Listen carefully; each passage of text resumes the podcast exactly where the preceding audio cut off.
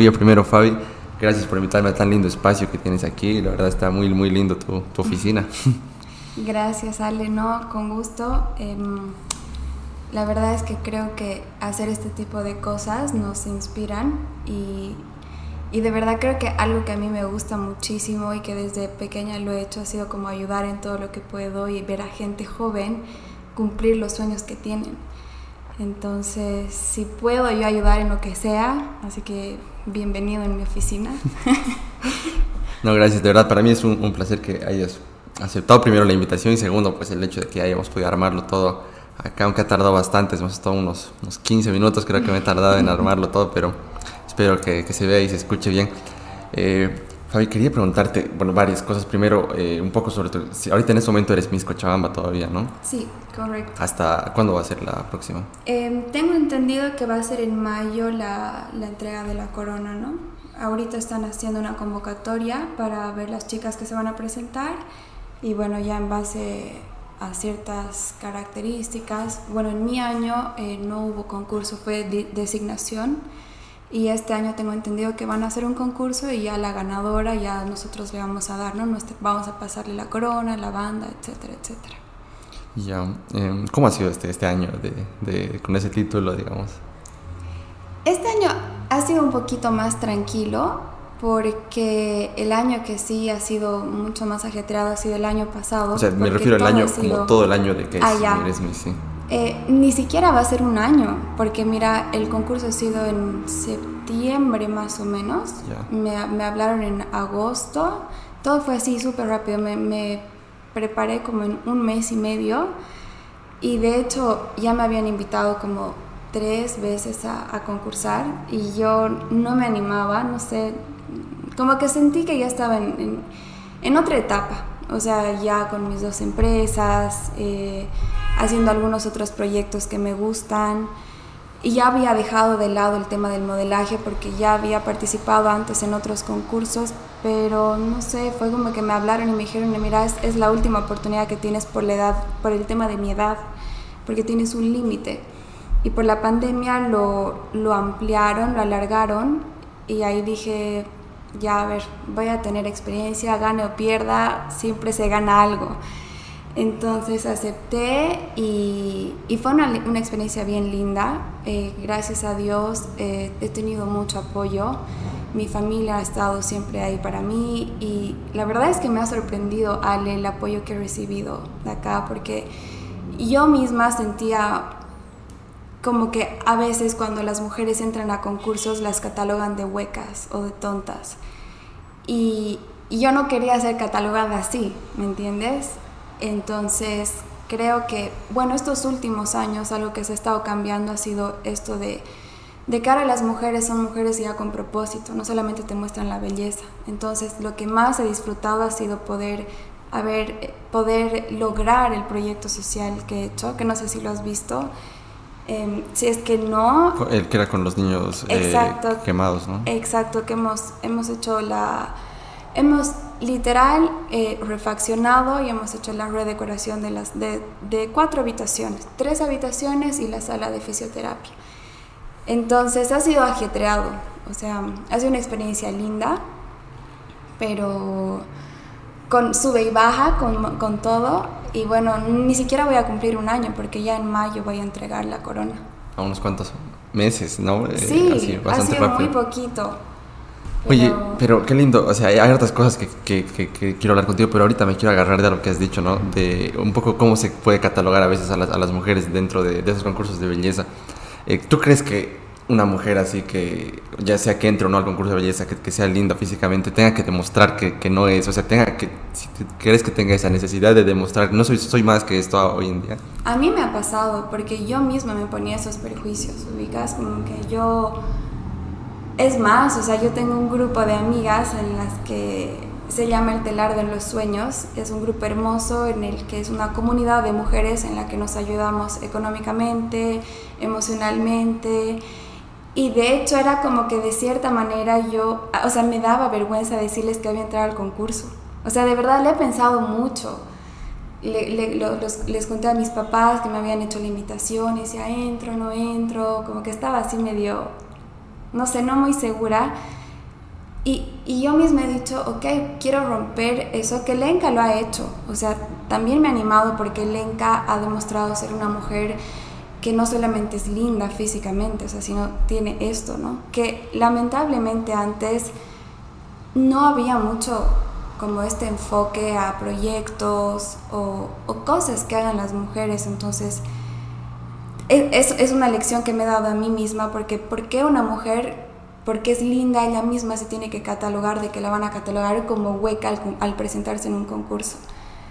Entonces ahí es, algo interesante que creo y espero que bueno lo haya demostrado no solamente yo sino todas las otras mujeres a las que he conocido todas tenían muchas cosas de las que nosotras teníamos que aprender o sea ahora por ejemplo se enfocan en que las mises que van sean profesionales eh, y es algo que a mí me dijeron, como que Fabi, queremos que vayas tú porque, bueno, ya eres profesional, eres empresaria, eh, conoces más de dos idiomas. Y dije, bueno, ¿por qué no? A ver, veremos qué sale. ¿Qué idiomas hablas? ¿Francés creo que había visto? Sí, hablo francés, inglés, em, eh, portugués también, español y he tomado clases de italiano, solo que lo he cortado Así que no, no puedo decir que hablo bien el italiano, hablo muy poquito, pero sí o sí lo voy a terminar, pero los otros cuatro bien. Y francés e inglés, perfecto. ¿Y de profesión tú eh, qué has estudiado? Yo he estudiado diseño gráfico en la UPB. ¿Te dedicas ahora, o sea, tu, tu empresa tiene que ver con desarrollar tu profesión al, máximo? Entonces. Sí, exacto. Yo soy la directora creativa y bueno, para los que no saben, eh, tengo Divergente, que es un estudio de marketing y publicidad. Eh, bueno, hacemos diseños, hacemos flyers, banners, imagen corporativa, todo lo que es diseño, ¿no? Todo lo que es digital. Y también hacemos las ejecuciones. Entonces yo me encargo de toda la parte de diseño y mi hermana, que al mismo tiempo es mi socia, eh, se encarga de toda la parte comercial, de la parte administrativa. Y la verdad es que eso igual, Ale, por ejemplo, a mí me ha costado convencer a mis papás de que yo quería ser diseñadora, porque hace unos años atrás el ser diseñadora era, tú debes saber, o sea, era como que decían que no, que no ibas a poder, digamos, generar dinero. Y yo le decía, pa, yo quiero hacer algo que me haga feliz. Y de hecho, yo creo que muy poquitas personas saben, yo he estado un semestre en ingeniería ambiental. Ya. Y realmente me he dado cuenta que no, pero yo desde el día uno sabía que quería ser diseñadora. Y mi papá es ingeniero, o sea, en mi casa todos son ingenieros. Entonces yo soy la oveja negra que, bueno, se ha salido del rebaño y ha decidido ser licenciada en diseño gráfico. Y yo le decía, pa, de verdad, a mi papá, pero un mes más, porque me encanta la naturaleza, como has visto. Bueno, acá no se ve, creo mucho, pero tengo plantas. Claro, sí, está, está bellamente adornada esta, esta oficina con plantas. me encantan los animales, me encanta estar en el campo. Y mi papá me decía, yo creo que ingeniería ambiental es la carrera de tus sueños. Y yo siempre quería volver a Bélgica, así era como que mi sueño, porque yo me he ido a Bélgica un año de intercambio. Eh, ¿Cuándo estabas en la universidad, en colegio? En colegio, ah, a mis 17. Y mi sueño era sí o sí volver. Y bueno, con ingeniería ambiental tienes puertas más abiertas que con diseño para ir a hacer, bueno, a hacer becas, etcétera. Claro, es una carrera, sí. Una vez, una carrera un poco más comercial, pero bueno, en este momento no sé tanto, porque los diseñadores al fin nos están dando el valor que merecemos, porque antes ni lo tomaban como una profesión. Claro, toda la parte digital creo que ha ayudado a que sea mucho más necesario, ¿no? Exacto. todas las empresas se han introducido al mundo de las redes sociales y demás, y pues necesitan un diseñador que maneje pues toda la parte de la imagen, de los logotipos, de hasta los mismos artes de las publicaciones, entonces. Sí, o sea, si ahora te pones a pensar, no hay una empresa que sea grande, que no, que no esté presente en el Facebook, que no tenga su página web, eh, que tenga el diseño de una tarjeta o una hoja membretada, todo eso lo hace un diseñador. Sí. Entonces, ha sido, ha sido lindo también, ¿no? Porque al final he logrado convencer a mi papá. De o sea, porque tú estabas queriendo estudiar ingeniería ambiental, porque te interesaba, pero era como que entre las ingenierías, esta porque más o menos me... O, Sí, por, por los gustos que tenía, ¿no? Porque siempre era de reciclar, me molestaba mucho que boten basura a la calle, siempre, cuido el agua, sí, sí. Entonces mi papá me decía como tu perfil, hijita, es perfecto para ingeniería ambiental. Y yo desde que era muy pequeña siempre dibujaba y, y me encantaba editar fotos. Entonces yo sabía que quería ser diseñadora. Y claro, o sea, el día que ya nos toque ser papás, uno siempre quiere lo mejor para sus hijos. Y la verdad es que tenía uno que otro primo que había sido diseñador gráfico y le costaba mucho encontrar trabajo. Entonces esa era la preocupación de él. Y ya yo iba, digamos, a la U, mm, no es algo que me apasionaba. Y después te he dicho, creo que la vida es tan corta como para hacer algo que de pronto sí tienes una buena entrada económica, pero si no eres feliz, no sirve de nada, ¿no? Entonces me acuerdo que ya en el sexto semestre eh, le dije, pa, no me gusta. O sea, de verdad, estaba en la católica. dije, no me gusta, quiero, quiero entrar a la UPB y hacer diseño gráfico ahí. Entonces yo perdí un semestre y realmente cuando amas lo que haces, no importa el tiempo, me he graduado casi al mismo tiempo de mis o sea, que, mi, que cuando han entrado los de mi curso, digamos, porque en teoría perdí un semestre, pero yo tomaba más materias. Entonces me terminó graduando al mismo tiempo porque, porque te juro, Ale, amaba lo que hacía. sí, o sea, eso, eh, y ahí creo que me empatizo bastante porque yo, yo estaba estudiando, por ejemplo, eh, ingeniería comercial, eh, pero yo no estaba un semestre y a mí me ha tomado tres semestres darme cuenta que, que no quería estar ahí, o sea, un año y medio, digamos, entonces, claro, después me cambié a comunicación y, y ya me sentía más a gusto y ahora ya estoy por salir, pero pero claro, o sea, al final ese tiempo que parece un semestre puede parecer harto, más en mi caso tres semestres. Pero, mm, o sea, me gusta lo que dices, ¿no? Que cuando, eh, o sea, si sabes que no vas a ir, o sea, llega a ser ganancia de tiempo, haciendo darte cuenta antes que salir y al final no dedicarte a, a una profesión que no te gusta, digamos. Sí, creo que incluso hay muchas personas que terminan las carreras, ¿no? Por cumplir ciertas, ciertas, por dar el gusto, no, no siempre a los papás, pero a veces por uno mismo. Eh, autoconvencerse de que puedes hacer tal carrera. Y creo que si de verdad no, no amas lo que haces, no va, a ser, no va a ser fácil como tener tu día a día, porque creo que ya en sí la vida es bien complicada, no solamente en lo laboral, ¿no? Miramos, atravesado una pandemia, Dios sabe qué cosas más vendrán en los próximos años, entonces creo que si ahorita hay alguien que nos esté escuchando y realmente está inseguro y ya está ahí de terminar, pues es el momento perfecto para decir, ok, aquí no va. Y hacer lo que uno quiere, ¿no? Porque a mí siempre me ha pasado igual que siempre quiero como que contentar a los demás, digamos, o sea, como que mis papás se sientan orgullosos, que, no sé, las personas que quiero se sientan orgullosas. Y creo que primero tienes que sentirte orgullosa de ti misma para poder recién no sé, como seguir, entonces... Sí, nos gusta mucho agradar a veces a, las personas, ¿no? Y por eso a veces eh, buscamos eso más y a veces nos olvidamos de realmente qué es lo que quiero. Porque a veces tus decisiones pueden no agradar al resto o podemos pensar que no agradan al resto, pero, pero ahí está. Y también creo que va un poco esto, el términos así como más comerciales, esto del costo de oportunidad, ¿no? Mientras más inviertes, más, más sientes que pierdes. Entonces eso pasa en una carrera, digamos, cuando estás ya mitad de carrera claro, yo ya acabaré porque ya estoy tanto tiempo, ya, claro, entonces cuesta más decir, o sea, cambiar, a pesar de que sabes que no quieres dedicarte a esa carrera, pues ya cuesta más, ya estoy ahí, sacaré mi título de una vez. Sí, a ver, si a mí me hubiera pasado eso, no sé, creo que también se trata de ser valientes y, y ser fiel con lo que uno quiere y serte leal a ti. Porque te imaginas, te imaginas estar en un trabajo que de pronto no te gusta y, vas a estar con tu jeta todo el día y, es como una bola de nieve. Entonces yo creo que también es un poquito de ser fiel a ti, ¿no?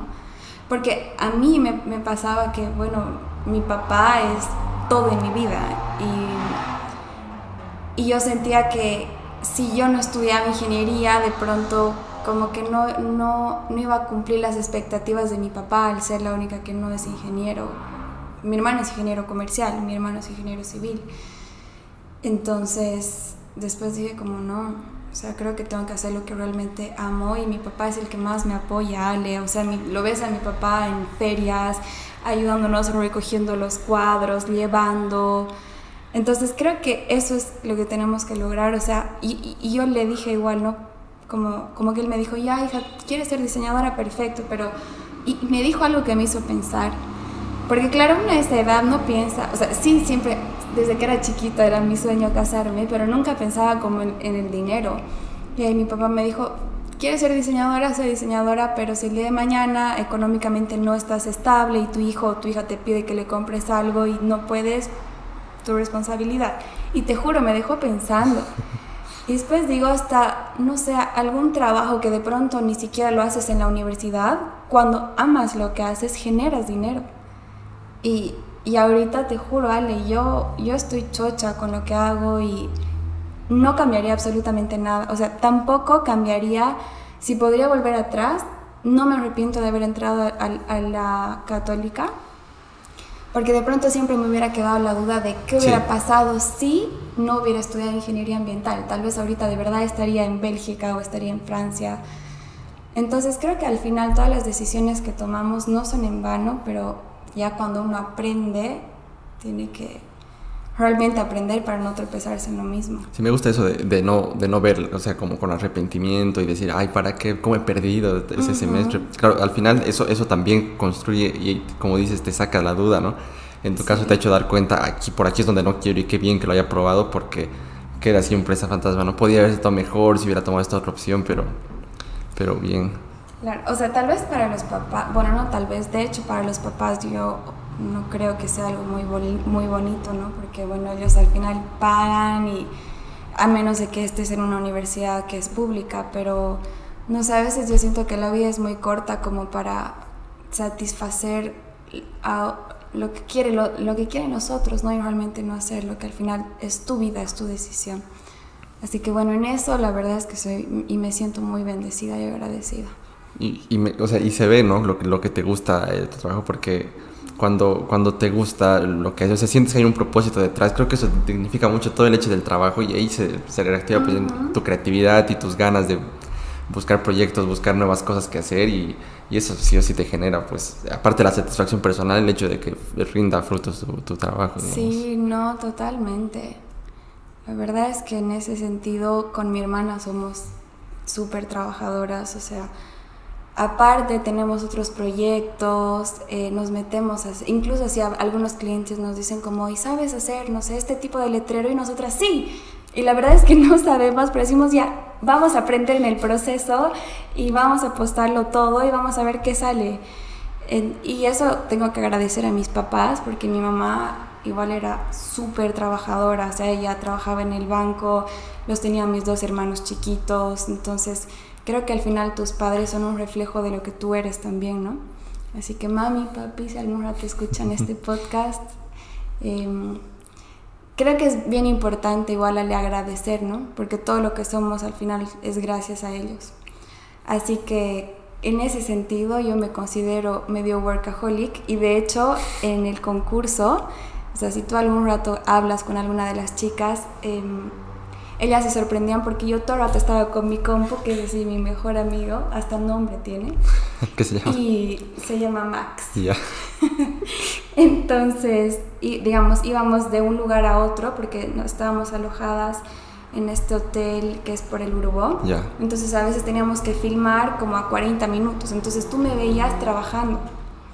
O sea, en, el, bus. Ajá, o sea, cuando teníamos tramos largos para ir a filmar, no sé, teníamos que hacer un video de no sé, algún del cirujano plástico, por ejemplo. Entonces, desde el Urubó hasta donde era su, su clínica eran 40 minutos. Entonces, yo abría mi compu y me ponía a trabajar.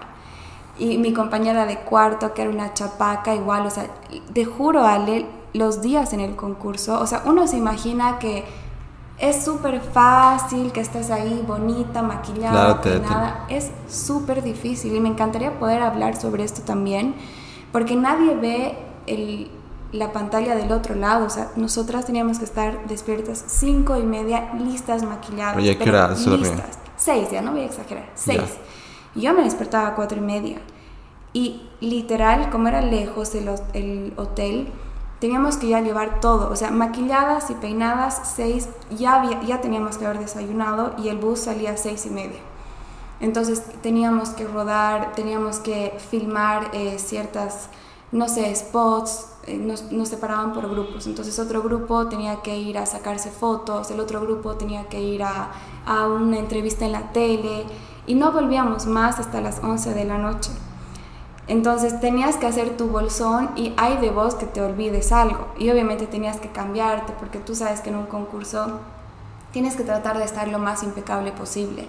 ¿No veo? O sea, con tus outfits, que tus tacos eh, le ven con tus aretes, como que combinen. Y, y yo llegaba, o sea, desde que estabas desde las cuatro y media llegaba a 11 y me ponía a trabajar.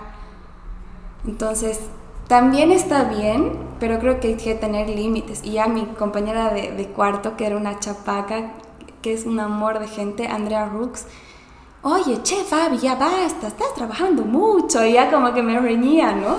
Y ahí dije, ya, ok, a veces no puedes hacer muchas cosas a la vez, así que enfocarte claro, porque, en el porque el concurso es, es un tiempo corto, pero es, es intenso, digamos. O sea, es suficiente trabajo, aunque, aunque como dices, aunque puede no parecer porque no se ve todo eso es suficientemente intenso como para que encima estés aumentándote. Claro, o sea, digo, no sé si tenías necesidad de trabajar, o sea, por, porque podías perder alguna oportunidad o no sé, pero, pero también creo que yo creo que has aprendido un poco de cómo balancear y, equilibrar toda esta parte. No, y ahí me he dado cuenta, o sea, ahí literal ha sido como que he aprendido porque, o sea, estaba cansada, es que de verdad, Alex, es lo que yo digo, es más cuando yo hablaba con las mises que fueron, porque dije, ay, debe ser o sea, y yo misma lo pensaba, debe ser fácil, estás ahí, ah, sí, y ves los videos, ¿no? Ah, sí, estás comiendo en el restaurante, pero te hacen hacer la toma 10 veces, de ahí estás con tacos, tienes que volar a, la entrevista en X canal, tienes que volar a la radio, y nadie ve eso, entonces...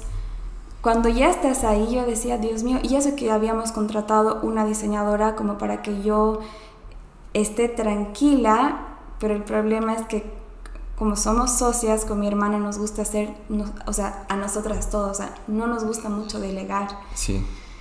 Y, y, y eso es algo que igual lo he aprendido, o sea, al final si tú estás contratando a alguien, también tienes que confiar y que las cosas van a salir bien. ¿Cuánto tiempo tienes, este, este o sea, digamos, con, con, siendo socia con tu, con tu, hermana en este proyecto? Em, con Divergente vamos a cumplir ya cinco años en agosto. Y con Colibrí un año y medio. Lo hemos, hemos empezado en agosto igual, justo antes de la pandemia. Ya, porque claro, o sea, cuando está en una etapa inicial cualquier proyecto, empresa eh, de este estilo, eh, uno y uno quiere, pues es tuyo, es como que tú controlas todo el proceso y quieres que esté bien, porque claro, y en ese momento tenías que delegar y, cuesta, ¿no? O sea, en esas etapas iniciales. Y no, gracias a Dios, eh, justo trabajamos con una diseñadora que es súper bien o sea, se llama Fer y no re bien, o sea, voy a estar igual como súper agradecida, pero siempre faltan cosas porque no es como que entregas el trabajo y ya está, siempre tienes que hacer correcciones, a veces los clientes ay, hacen la corrección y se dan cuenta que no, que mejor no haga la corrección, que vuelvas al diseño anterior. Porque bueno, en Divergente, para que entiendas un poquito, Ale, tenemos como distintas ramas. Eh, una de ellas es lo que es imagen corporativa, entonces creamos una marca desde cero. Después tenemos la parte de social media, ¿no? que es el manejo de redes sociales. Entonces nosotros hacemos la creación del contenido, el diseño del arte, se publica este arte, la segmentación, responder comentarios. Después tenemos eh, dentro de Divergente también lo que es... Em, la activación de campañas, ¿no? Entonces, no sé, tú eres de una marca, no sé, ahorita se me viene de vasos, digamos, entonces tú quieres hacer una campaña y bueno, mi hermana se encarga de, de hacer em, toda la organización, contratar a las personas y aparte hacemos ya lo que es la... El, el, tener físico, ¿no? la instalación, por, por así decirlo, la ejecución, para, para usar la palabra correcta. Entonces hacemos los flyers, hacemos banners, hemos hecho letreros, eh, hacemos los adhesivos en las ventanas. O sea, hacemos un montón de cosas y hacemos también diseño de interiores. Eso es con Divergente. Y con Colibrí, bueno, tú has visto porque nos has comprado un cuadrito para el Día del Padre. Es, eh, hemos empezado haciendo cuadros y ahora hemos hecho repisas, hemos, hemos abierto un poquito nuestros productos nos hemos ampliado y ahora hacemos em, colgadores y alcancías. Y, y, como te digo, somos unas, mi, y mi hermana tiene dos hijitos. O sea, yo no me imagino cómo es su vida siendo mamá aparte, ¿no? Claro.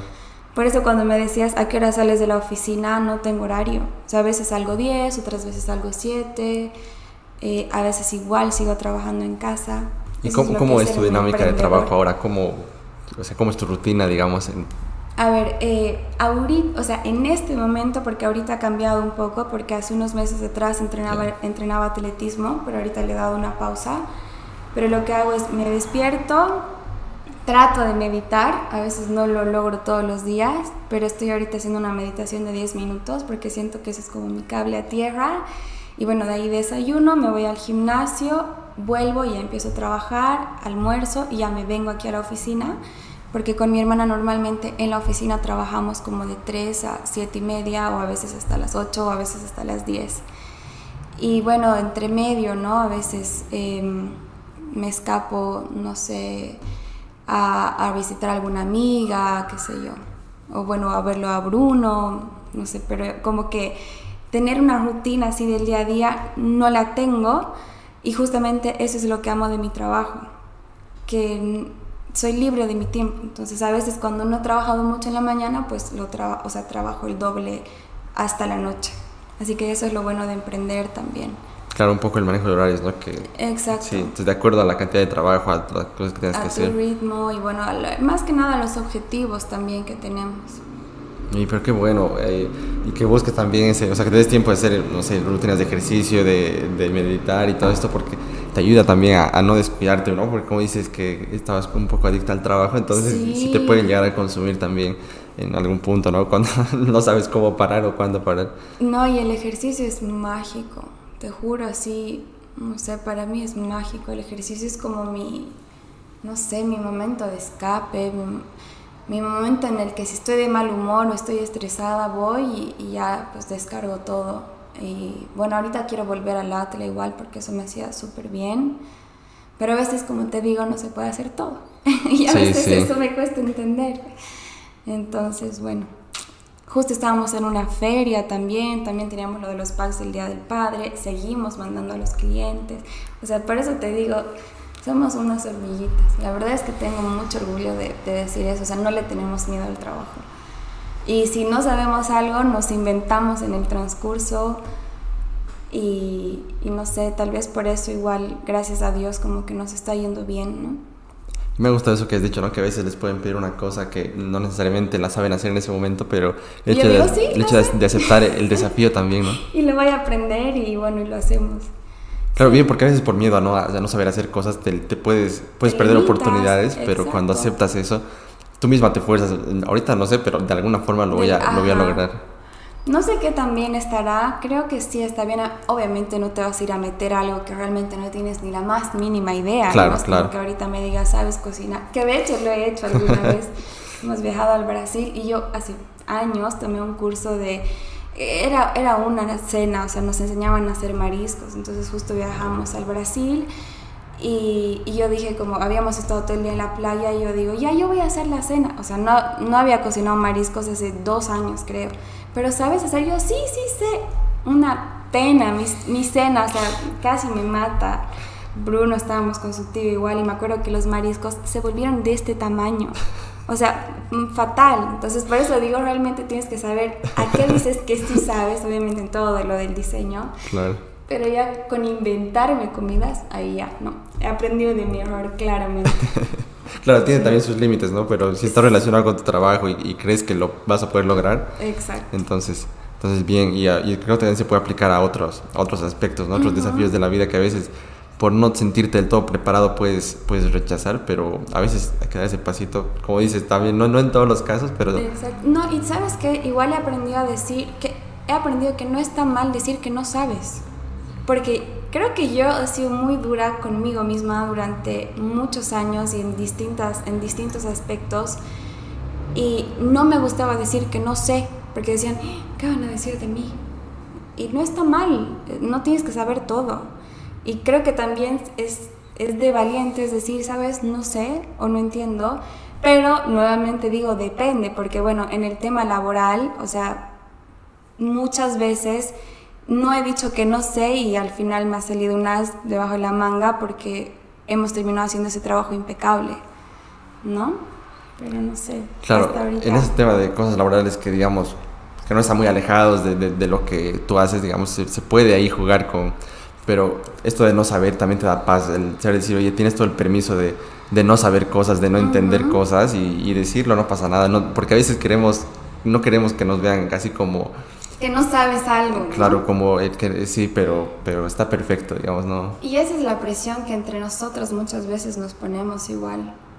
Que creo que con eso igual hay que aprender a ser un poco más chill, un poco más empáticos no sé, yo ahorita, Ale, así de verdad creo que estoy en un proceso de, de reconocerme, de redescubrirme, de, de sanar muchas heridas, de estar en paz, de disculparme. Y creo que la pandemia nos ha golpeado duro a todos. Gracias a Dios yo, bueno, recientemente sí he, he perdido a una persona súper especial pero así de mi familia cercana, cercana, hermanos, padres, gracias a Dios estamos bien todos, pero siento que la pandemia nos ha enseñado a buscar más hacia adentro que afuera.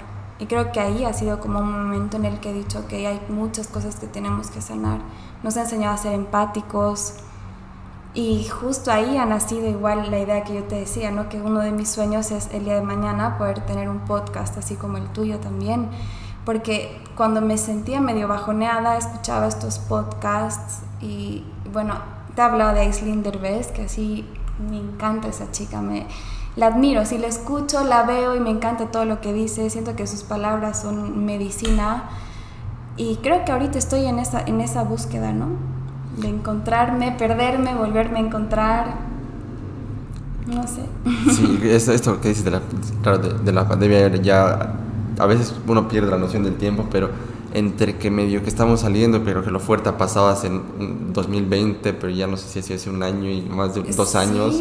Entonces, sí, ya van a pero en, ese, esos momentos, de, principalmente pues de, encierro, así, eh, como decías, sí te obligaba a, a un cachito a parar y, y, ver lo que tenías cerca tuyo, ¿no? En tu, en tu casa, porque las dinámicas pre-pandemia eran pues siempre buscar todo hacia afuera, ¿no? Y creo que a veces incluso era esquivar esos momentos de, de soledad y, y, lidiar con uno mismo, ¿no? Ale, yo odiaba estar sola.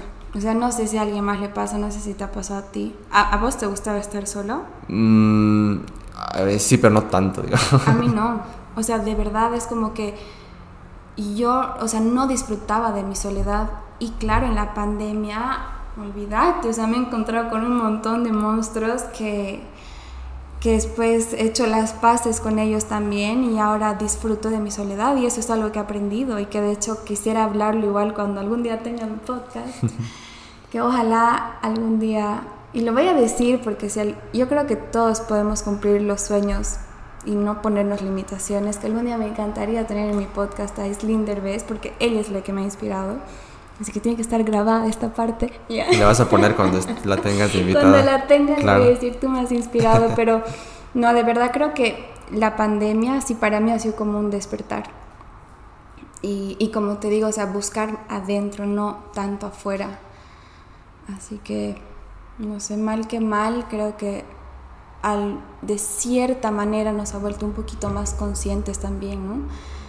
Y ahí ha sido que he dicho, ok, primero tengo que aprender a estar bien sola y curar algunas heridas, porque amo esta palabra vulnerabilidad y creo que es algo que en el concurso me ha... Yo, me, yo siempre me muestro tal cual como soy, o sea, no sé, en, en, el concurso, por ejemplo, Ale, yo decía los miedos que tenía o decía algunas cosas, algunas inseguridades, por ejemplo, yo siempre decía, yo soy insegura por mi tamaño.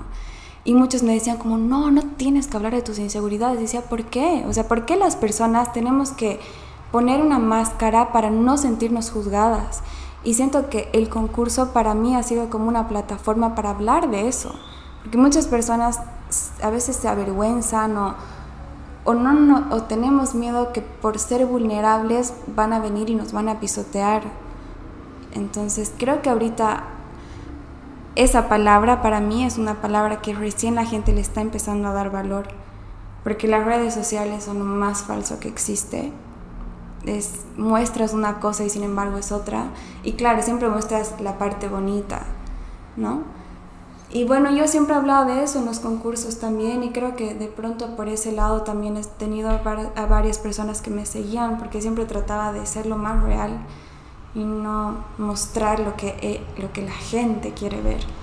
Claro, esto, esto de ser real es, es, es complicado, real y mostrar tus vulnerabilidades, como dices, ¿no? Porque, eh, eh, claro, esta cultura ampliada y magnificada por las redes sociales donde solo muestras lo perfecto, ¿no? La toma perfecta. Estaba escuchando justo en un video el tema de, de los filtros, dice, y o sea, a veces cuando comparas un poco una persona y otra es, es como, claro, es, es, otra persona, decía, ¿no? y... No, y a mí me está pasando, o sea, los chicos no sé qué tanto usan los filtros, deben usar como el París, ¿no ve? Que te, te suaviza un poco la piel, pero en el tema de las mujeres es, es bien jodido porque... Y a veces yo misma voy en contra de lo que digo, ¿no? Y bueno, también está, está bueno aceptarlo, está bueno decirlo, porque yo decía, vería, yo no voy a tratar de no usar filtro todo el tiempo. O sea, a veces te despiertas y estás con tus ojeras, estás hecha bolsa. Y bueno, en el concurso tenías que estar impecable, ¿no? Y claro, más para el concurso donde se supone que tienes que mostrar lo más bello, digamos, ¿no? Entonces... Y yo, o sea, siempre me encanta estar súper bien vestida, combinada y todo, pero no soy de usar tacos. Entonces como que decía, ay, miércoles voy a tener que usar tacos todos los días. Y literal era así.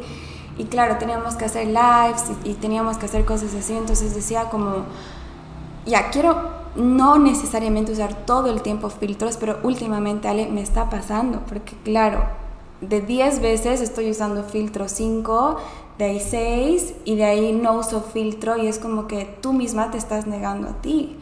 O los cuerpos, esto de la comparación, de cierta manera creo que está súper bueno esto de usar filtros, de ver las redes sociales, de inspirarte, pero también hay que ver qué contenido estás siguiendo también, porque para las mujeres en especial es bien, bien complicado por un tema de que quieres tener ese cuerpo que ni siquiera sabes si es real.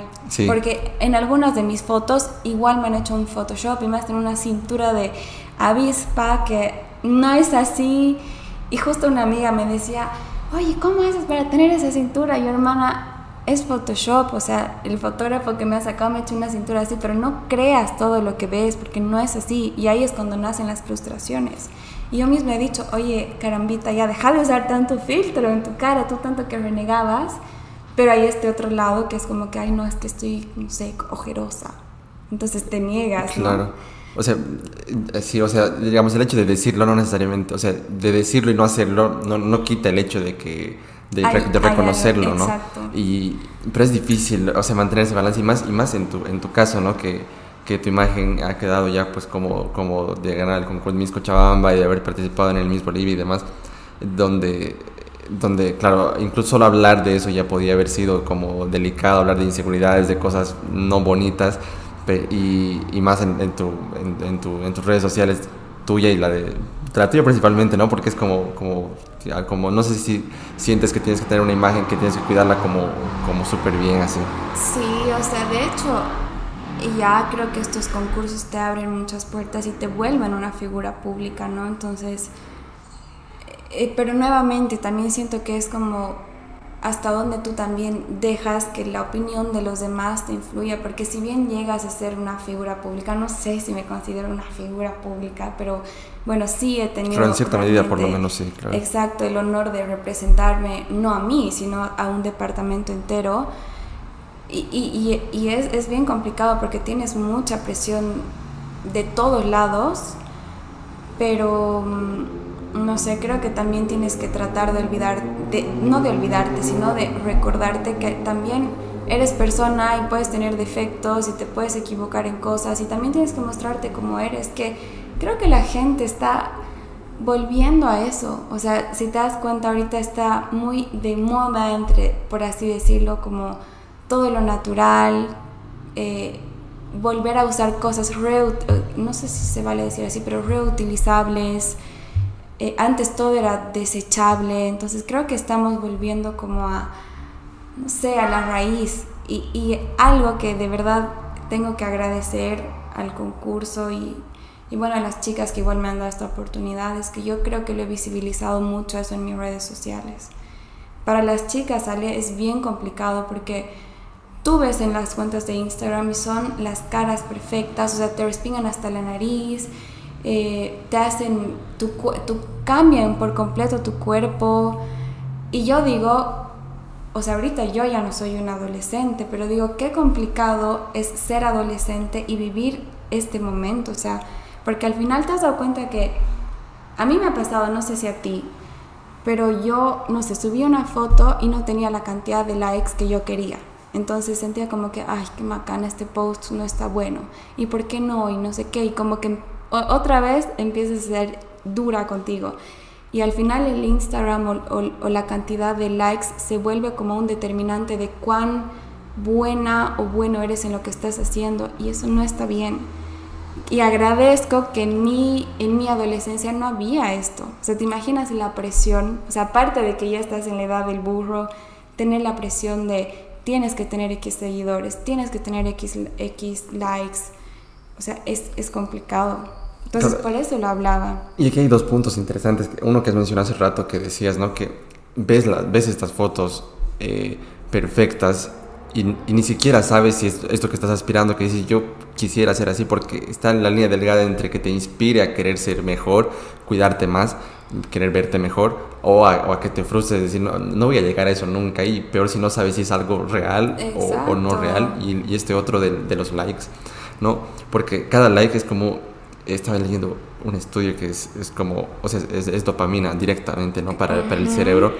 Un like, ¿no? Dos, y a veces el hecho de estar pendiente, digamos, una publicación que esperas que tenga muchas reacciones, cada, incluso que tengas las notificaciones activadas, cada notificación ya te va y te, vuelve hasta adicto, ¿no? Y más allá del estatus que puedas representar un cierto número, el hecho mismo de tú estar pendiente de recibir también eh, esas interacciones. No, es complicado. Por eso me gusta esta nueva eh, modalidad que ha dado Instagram, que ya no, ya no o sea, tú puedes ocultar la cantidad de likes. Ah, puedes elegir que no se ve el número, sí, sí. No se ve el número. Entonces creo que hay ciertas cosas que, bueno, eh, de cierta manera también están bien.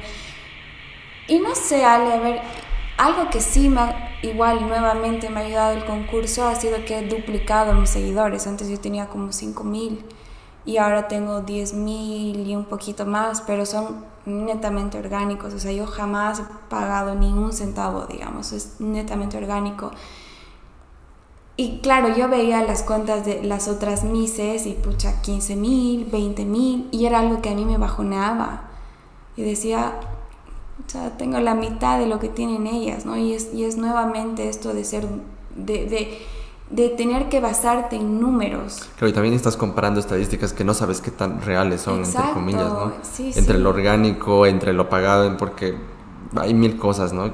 Que no es tan mal, ¿no? o sea, al final si quieres pagarlo está perfecto, pero no sé, creo que yo soy más del lado de que si, si quiero que la gente vaya a mis redes, que sea porque realmente les guste el contenido que estoy creando, que tampoco me considero, honestamente yo tampoco me considero un influencer porque no es que subo contenido específicamente de algo, o sea, trato de mostrar un poquito de lo que hago y si, y si puede inspirar a alguien más, bárbaro. Pero sí en el tema del concurso era, era bien complicado esto, ¿no? De la cantidad de likes, de seguidores, de estar más visible, de mostrarte perfecta. De... Y creo que en las mujeres tenemos que un ratito parar ese show porque a veces nosotras mismas lo vamos alimentando, como yo te decía. O sea, como que yo misma, ay, ya no es que está, hoy día estoy con una cara de poto y sí o sí necesito mi filtro. No está bien. Por eso digo, qué fregado debe ser para las adolescentes que ahorita tienen 13, 14 años, aparte de que tienen que, que llegar a cumplir como un cierto estereotipo, a esa edad no, no tienes la madurez de realmente aceptarte. Y lo digo porque en mi adolescencia he tenido algunos problemas alimenticios que igual nuevamente lo, lo hablo y lo digo públicamente porque a mí me hubiera gustado que en mi momento alguien, no sé, que yo de pronto admiraba, lo hable, porque muchas personas no quieren mostrar sus heridas por no mostrarse débiles y terminamos mostrando algo que no es. Entonces, no sé, Ale, yo, yo creo que ya en estas nuevas generaciones también las personas que creemos que tenemos un poquito más de X, no sé, con seguidores, tratar de hablar de lo real también, ¿no? Y no mostrar que tú, tú, tú tienes un valor en base a la cantidad de likes o en base a la cantidad de seguidores. o sea, entender eso que decías hace rato, que es, eh, no, no es real, eh, o sea, las redes sociales en general, ¿no? Em, porque llegas a querer comparar o analizar o ver cosas que mm, o sea, son fachada, digamos, Ni sabes. Claro. Ale, de verdad, o sea, yo te digo, en el concurso yo estaba súper cansada, o sea, de verdad estaba agotada porque son días bien complicados, que aparte estás en un concurso, o sea, necesitas estar bien físicamente, mentalmente, emocionalmente. Y bueno, nosotras las mujeres también tenemos días difíciles en los que las hormonas nos juegan sucio. Pero claro, en el concurso sí o sí nos teníamos que mostrar impecables, nos teníamos que mostrar bien. Y, y, de hecho, una de mis mejores amigas me decía, oye, vos le estás pasando bomba. Y ya había un par de días que no, que lloraba. Que lloraba porque no me sentía bien, porque me comparaba, em, cosas así, ¿no? Que, no sé. Claro, y porque hay que entender, creo, eso un poco de, de, las redes sociales, ¿no? Que, que, están para eso, para mostrar lo bonito, porque eh, eh, creo que está bueno hablar de eso, eh, de esto que dices, ¿no? Y visibilizarlo también y entender que si, si, vas a entrar a eso es saber, saber esta realidad y decir, un cacho voy a entrar y voy a también yo ser parte de, de esta, no sé, farándula, por decirlo así de alguna forma, que, que, tiene su espacio, tiene su entretenimiento, es lindo ver lo que hacen las otras personas o, que, o apreciar la estética, que también es lindo apreciar la belleza de las fotos, de, de, de la ropa, del, del modelaje, de lo que quieras pero con estos matices que todo, todo esto que hemos hablado, ¿no? Ahorita. Eso, justo lo que acabas de decir, ¿no? O sea, al final tocar también estos matices. Y quieras o no, a mí el concurso me ha ayudado un montón. O sea, pucha, de verdad, o sea, toda la organización, porque al final son muchas cosas que se mueven por detrás. El coordinar con, con los auspiciadores, coordinar el hotel, eh, coordinar los eventos, son muchas cosas que se mueven por detrás, pero siento que también cuando tú vas a un concurso, o sea, hay muchas cosas que tú también aprendes y al final el, ir a un concurso, el ser una reina de belleza, te da muchas plataformas y creo que tú tienes que saber cómo usarlas. Por eso me encanta que ahora la idea de los concursos está con un propósito, que es belleza con propósito. ¿no? Entonces no solamente mostrar tu belleza. Y es, y es algo que justo lo hablaba igual em, con mi terapeuta y, y, me decía, o sea, una mujer que, que es linda, que sabe que es linda, no tiene que tener miedo a que porque es linda, no sé, la, la, la catalogan de que, ay, seguramente porque es linda está en un puesto súper alto o porque, no sé, eh, es bonita, tiene todos los trabajos que tiene. Y pasa. muchísimo.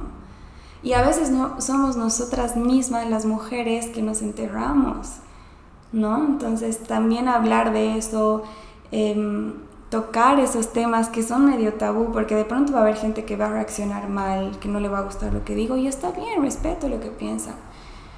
O de pronto hay, no sé, que van a decir como que, ay, no, es que a mí me decían como, hay algunas cosas que no tienes que contar públicamente. Y digo, ¿por qué? Si quiero hacerlo, me siento bien al hacerlo. Si el día de mañana me arrepiento, bueno, ya está, pero tal vez le llegué a tocar el corazón a alguien, al, ser vulnerables, al ser sinceros. Y, y, lo que te decía, o sea, esto de la belleza con propósito, me parece genial porque te obligan a que tú tengas un proyecto social. Y el mío, Ale, lo hemos ganado, lo digo, lo hemos ganado porque hemos ganado como Cochabamba, hemos ganado el mejor proyecto social. Y es un sueño que yo lo tenía hace, que te digo, unos 5 años atrás, porque cuando yo tenía 12 años, 13 años, yo ya era voluntaria del pabellón de niños quemados. Y siempre mi sueño era poder refaccionar, poder hacer que ese lugar sea más lindo, porque ya ir a un hospital es una vibra bien fea, es, es una vibra bajita en la que obviamente mientras cuando nace un bebé es hermoso, pero la mayoría de los hospitales son tristes, ¿no? Porque son lesiones, son a veces muertes. Y lamentablemente en nuestro departamento, en nuestro país, los hospitales públicos dejan mucho que desear. Entonces mi sueño era volver bonito ese lugar, porque esos niños, que bueno, ahora ya no son niños, porque yo cuando iba ellos me han enseñado lo que, o sea, a, valorar mi vida. Te juro, esos niños que están quemados, que tienen el 70, 80% de su cuerpo quemados, estaban ahí y íbamos con las voluntarias, con, somos las damas de rosado, que nos, tenemos nuestro mandil rosado, les dábamos de comer, estábamos como unas dos horas y nos íbamos. Y te sonreían, Ale. O sea, te juro, era como que yo decía, a veces nosotros nos estamos quejando de tantas macanas y está ahí el niño que muchas veces los abandonan. Y justo por eso igual he dicho, ok, voy a aprovechar este concurso para hablar de eso, porque hay mucha gente que no ve esa realidad, que yo estoy segura que yo nunca hubiera hecho el trabajo social si no hubiera tenido la madre que he tenido, porque mi mamá ha hecho trabajo social toda su vida. Y no es por falta de ganas, sino porque a veces no tienes esa persona que te inculque eso. Entonces, hemos logrado hacer esto y ha sido hermoso. Algún día te voy a llevar a que veas cómo ha quedado el hospital, ha quedado súper lindo. No, por favor, me, encantaría ir a visitar y poder, porque este, tipo de, este tipo de cosas, eh, como dices, ¿no? estos proyectos que, tienen, que acompañan últimamente están más, eh, son más importantes en los concursos de, belleza, ayudan mucho, creo, a, a, darle más contenido, más significado, más propósito, como está diciendo, a todo esto. Y, y, el mismo hecho ¿no? de, de, tú como ser humano compartir con, gente que, la, tiene una, que está en situaciones pues, de todo tipo que pueden ser difíciles, que a veces desde el privilegio no, uno no comprende muchas cosas, pero el hecho de acercarte y saber que, que es como tú y que puedes hacer algo para ayudarle, pues te, te llena el corazón y, y te, y te, o sea, te, muestra que de verdad hay muchas cosas que podemos hacer que no necesariamente pasan por donar un millón de dólares, sino por ir y hacer algo por, por alguien, ¿no? O. Eso, Ale, ¿sabes? De verdad. Y yo igual quiero aprovechar este podcast para las personas que nos van a escuchar, que se animen a hacer algún trabajo social, o sea, no necesariamente te digo que vayan al pabellón de niños quemados, porque ahorita están siendo un poco más estrictos por lo del COVID, o sea, te obligan a que tengas tu, tu prueba de COVID, que, sean, que salga negativo, etcétera, etcétera, pero no sé, tal vez a, no sé, ir a, los scouts y ver de qué manera pueden ayudar, ir a plantar árboles o ir al, asilo de, de, ancianos. Hay tantos lugares, ahorita estamos ayudando igual con el centro Puntiti, que es algo que igual me da mucha pena porque les han cortado la ayuda de los médicos. O sea, ellos antes contaban con médicos, ahora no tienen médicos. Y creo que hay muchas cosas en las que tú crees que de pronto no vas a tener un gran impacto, pero ya el hecho de estar ahí, de pronto esa persona que está triste, que está en el hospital, ya, ya le estás alegrando el día.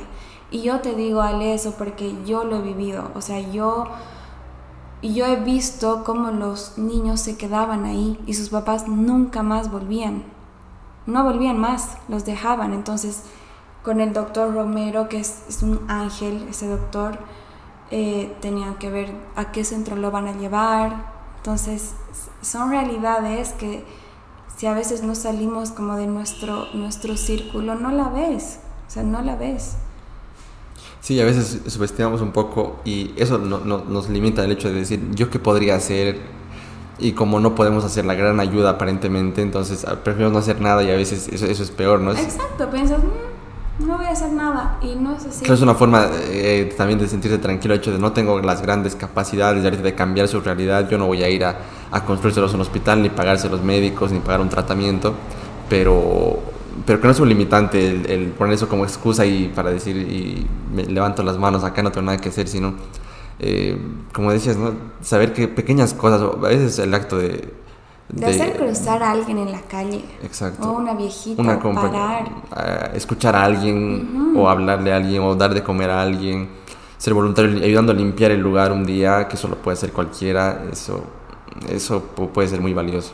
Y sí, la verdad es que los scouts justo ahora, hemos, bueno, hemos estado hablando un poco más con ellos y ellos, ellos ayudan un montón y yo igual ahorita estoy tratando de ayudar en distintos proyectos y igual las personas que quieran me pueden escribir, me pueden escribir al Instagram y, vemos qué otras cosas más podemos hacer. Carla Ortiz ayuda un montón igual. Eh, justo, justamente estamos apoyando la campaña de la recolección de tapas. No sé si has visto, ha estado publicando en mis redes sociales las tapas de plástico y esas tapas las van a vender y bueno, con ese dinero se, van a, se, va, se los va a dar a, la, a los padres de los niños con cáncer para que puedan comprar medicamentos, etc. Y un punto de recolección va a ser el, el Paseo Aranjuez y bueno, esto también está ayudando, están ayudando los scouts. Entonces creo que hay distintos lugares en los que también podemos ir a ver, averiguar de qué manera podemos dar nuestro granito de arena, ¿no? Porque a veces quieres y no sabes dónde ir. Sí, es, cuestión de buscar y preguntar y creo que te das cuenta, pues más cerca de lo que piensas puede, puede haber cosas que, personas que necesiten tu ayuda y poder hacer algo al respecto. Y me gusta que, o sea, has, hablado de esto desde un punto de vista vinculado a lo que ha sido el, concurso, ¿no? Que, que, últimamente, como decíamos, le está dando más importancia. Mm, pero yo creo que eh, cuando, cuando hablabas un poco del, del tema de las apariencias y eso, mm, tú, o sea, yo eh, me creo que me queda un poco pendiente el, decir, ¿no? Que, que, tampoco, o sea, recalcar, creo que lo he dicho, pero recalcar un poco el tema de, de que todo este valor estético eh, de, de, fotografía, de maquillaje, de peinado, de, de, cuidar el cuerpo y la imagen, tiene un valor también en sí mismo, ¿no? no, no o sea, al decirlo no quería decir que como que no, no, no, no debería existir ni nada de eso, ¿no?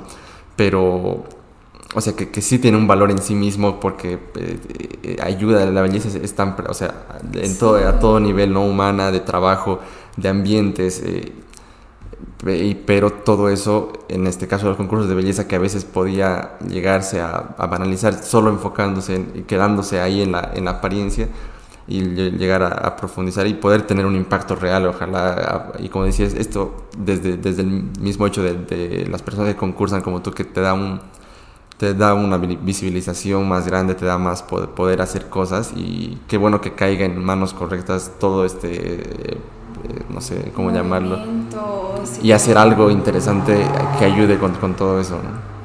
Sí, no, la verdad es que creo que, no sé, yo, como te digo, ahorita estoy en un momento en mi, en mi vida en el que me pierdo, me vuelvo a encontrar y y siento que nada es casualidad, o sea, siento que todo lo que te pasa en tu vida es por algún propósito.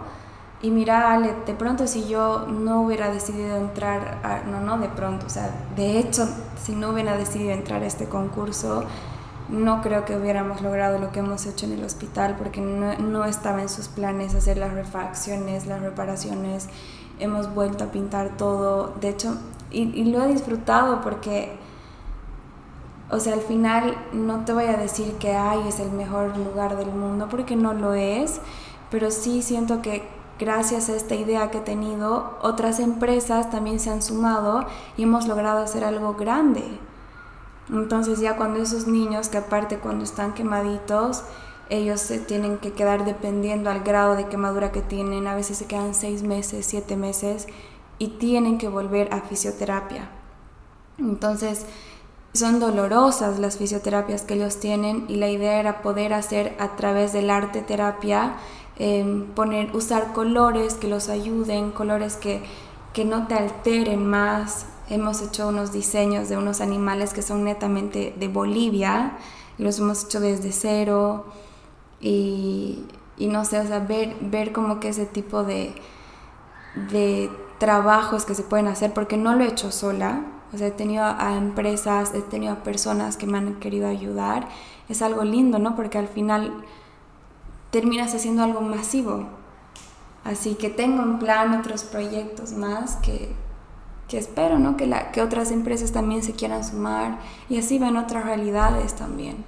Pero, o sea, qué lindo que hayas podido obviamente quizás tú sola no hubieras alcanzado a hacer lo que se ha logrado, pero has podido hacer que empresas, personas que tienen más capacidad giren ahí, como decías, y se, junten esfuerzos y ahí se puede lograr cosas pues maravillosas. Y qué bueno que todavía puede ser parte de, de, la gestión de que se logre todo eso. Y, y, a veces es desde cambiar el ambiente, como, como, como, como, lo has hecho. Eh, porque como, como me decías, ¿no? A veces los hospitales tienen ambientes que, que son, que son lo que son, ¿no? Fríos, sí, sí.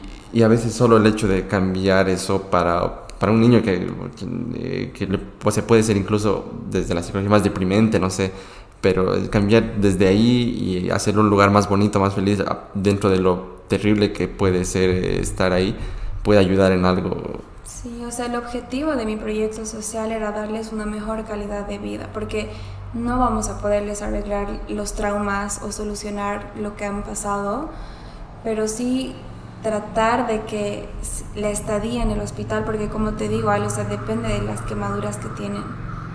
O sea, hay niños que te digo, se quedan por meses en el hospital. Así se quedan por meses. Entonces la intención era de que sea un poquito más acogedor. Y todavía hay muchas cosas en las que se pueden mejorar. Que bueno, espero que ahora las autoridades lo vayan a hacer. O los niños de la calle. Hay, hay tantas. No, sí, hay, hay, tantas situaciones en las que podemos aportar con un granito de arena, pero bueno, poco a poco. La verdad es que ese es un orgullo que, que, que siempre, o sea, podría hablar horas de horas porque como te digo, es algo que realmente era un sueño que tenía desde pequeña, ¿no? Y bueno, gracias a Dios y a las personas indicadas lo hemos podido cumplir. Mm, y también creo que este tu, tu gusto, no sé, por, el, por un ambiente bonito, creo que eh, se ve obviamente desde tu espacio que o sea, lo, mucho que puede ayudar desde, desde tu ambiente laboral, eh, tu ambiente, ya sea si vas a estar seis meses en un hospital, pues que sea un ambiente que te inspire otro tipo de cosas más eh, para hacer la recuperación más llevadera y demás. Eh, ¿Cómo ves tú el tema del ambiente? ¿Qué tan importante es para vos eh, tu espacio? Porque, a ver, para describir un poco, no creo que se ve en las cámaras, pero desde que he entrado, aparte de lo limpio y ordenadito que está con las plantas y todo eso, y el cuidado de las paredes y de los colores. pero a veces está un poco caótico. Había, había acá, un, centro aquí, solo faltaba que haya música clásica de fondo, porque aquí había un centro que, o sea, un, aroma eh, delicioso, entonces. Ay, no, amo las plantas y me encantan los aceites esenciales y el color blanco me encanta. Eh, mi, el, blanco es blanco con plantas y siempre tiene aceites esenciales. O sea, entras a mi cuarto y fija está prendido mi difusor. Pero no siempre está así. A, veces tenemos días caóticos. No, claro, hay días de trabajo, me imagino que está. Sí, pero mm, es bien importante porque bueno, ahora se usa mucho esto del arte terapia también, de la psicología del color, por eso te decía que por algo los hospitales también son blancos, ¿no? Porque te imaginas un hospital que sea de un color rojo, o sea, ya los colores te dan sensaciones. Entonces el color rojo es un color agresivo, es un color que, que no te transmite paz. Entonces, por eso, eh, igual este espacio que lo hemos hecho con mi hermana es que sea blanco, porque el blanco igual es como sinónimo de limpieza, de, orden, de, no sé, a mí me trae muchísima paz el blanco. Entonces, por eso creo que a la pregunta que me hacías, qué tan importante es, creo que es muy importante. Por eso yo ahora he decidido que mi cuarto lo, lo refaccioné, porque antes era el color azul y ahora es todo blanco nuevamente.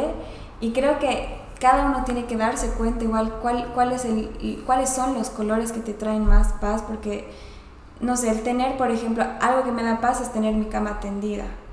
O sea, no puedo empezar mi día si mi cama no está tendida. Y eso lo he visto en un video que creo que gracias a ese video me ha, me ha hecho clic porque era, era, es un militar, si no me equivoco, un americano, no sé si lo has visto. Ah, sí, sí. Que dice, ¿no? a veces puedes tener un día de mierda y, y, te pasa una cosa y te pasa otra y te pasa otra y llegas a tu casa y tu cama está destendida, está hecho un chenco. Por lo menos vas a, si está tendida tu cama, por lo menos vas a llegar a descansar para el otro día.